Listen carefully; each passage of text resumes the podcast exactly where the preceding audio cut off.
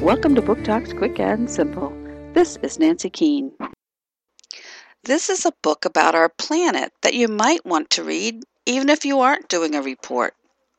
Imagine the Earth's features as goofy looking creatures who tell us about themselves in ways we haven't heard before.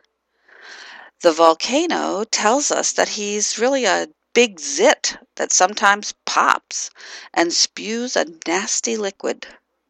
Or a peninsula as all fingers and thumbs who can't help but stick out. Pick up this little book and find out more. Planet Earth What Planet Are You On? by Daniel Gilpin. Kingfisher, 2010.